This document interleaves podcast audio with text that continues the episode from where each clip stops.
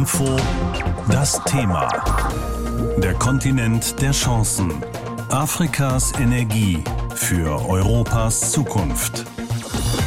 Afrika hat ein großes Potenzial, was erneuerbare Energien angeht. Viel Wind, sehr viel Sonne, ein Kontinent mit großem Potenzial für die Produktion grüner Energien. Also Deutschland will ja auch künftig verstärkt in Afrika produzierte Energie importieren, um unabhängiger zu werden von fossilen Brennstoffen, auch von russischem Gas.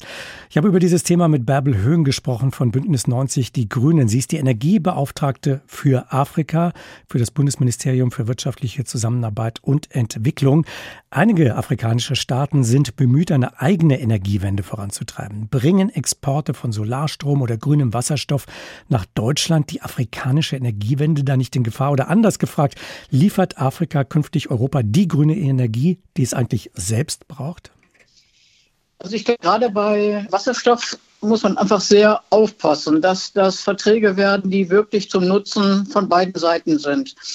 Ähm, normalerweise sind die Vorschläge für grünen Wasserstoff ja so, dass da ein Wirtschaftskomplex aufgebaut wird, ein Industriekomplex, der ähm, eben erneuerbare Energien erzeugt. Daraus wird eben Wasserstoff oder andere Stoffe, die man besser transportieren kann, und der wird dann nach Europa transportiert. Und wenn man da einen solchen Komplex hat, hat jetzt erstmal die Bevölkerung drumherum ja keinen Zugang zu Strom. Das heißt, äh, wir müssten das andere Problem, wie bekommt die Bevölkerung Zugang zu Strom in Afrika südlich der Sahara, sind 50 Prozent der Bevölkerung haben keinen Zugang zu Strom. Das heißt, gerade im ländlichen Raum haben fast überhaupt keine Menschen Zugang zu Strom.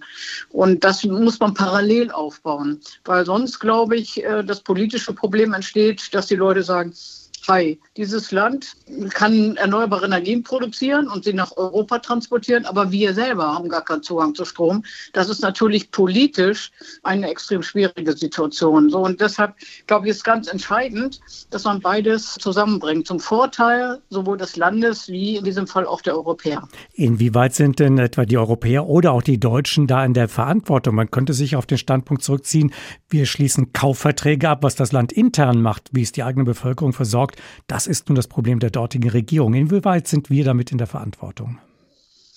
Also wir machen ja schon auch Programme im Rahmen der Entwicklungszusammenarbeit. Ich bin ja selber tätig in dem Bereich grüne Bürgerenergie und da ist das genau unser Ansatz, dass wir gesagt haben, ein großer Teil der Bevölkerung im ländlichen Raum hat keinen Zugang zu Strom und wir müssen da Strom hinbringen, um zum Beispiel mehr aus der Ernte zu machen. Also wenn die Mangos geerntet werden und die Hälfte verrottet, ist das schlecht. Wenn man sie aber zum Beispiel trocknet oder wenn man das Getreide äh, mit Mühlen verarbeitet oder wenn man Fische kühlt, dann ist es so, dass die Leute mehr davon haben. So, das heißt, es gibt Programme auch aus Deutschland, die versuchen, diesen Zugang zu Strom im ländlichen Raum voranzubringen und damit auch Arbeitsplätze und Mehrwert zu schaffen. Kann man das denn vertraglich miteinander verknüpfen? Sollte die deutsche Regierung, die deutsche Wirtschaft das tun, sicherstellen, dass tatsächlich mit dem Export von grünem Wasserstoff, grüner Energie aus Afrika gleichzeitig auch der Ausbau im Land selbst vorangetrieben wird? Oder sind das völlig getrennte Programme? Momentan sind das vollkommen getrennte Programme und ich glaube, bei dem grünen Wasserstoff muss man einfach aufpassen, dass man die Bevölkerung dort auch mitnimmt. Also es gab ja schon mal die Diskussion vor einigen Jahrzehnten mit Desertec. Das war ein Programm, eben erneuerbare Energien in der Wüste mit Photovoltaik zu erzeugen und die nach Europa zu bringen. Das ist nie realisiert worden, weil man die Menschen vor Ort nicht mitgenommen hat. Und wenn man zum Beispiel mit den Leuten in Namibia spricht, ja, wie steht ihr dann zu diesem Projekt grüner Wasserstoff? Dann fragen die schon auch, und was haben wir davon? Das heißt, auch im Sinne der Regierung vor Ort ist es, dass man wirklich auch beide Stränge, also mehr Stromzugang auch für die Bevölkerung, gleichzeitig mit dem Aufbau von so einem Projekt grüner Wasserstoff beide Stränge zusammenbringt. Unsere jetzige Energiekrise hat ja auch damit zu tun, dass wir uns sehr von einem Staat abhängig gemacht hatten, von Russland, mit dem wir jetzt nicht mehr zusammenarbeiten möchten. Mit Blick auf den afrikanischen Kontinent, auch dort sind nicht alle Staaten lupenreine Demokratien.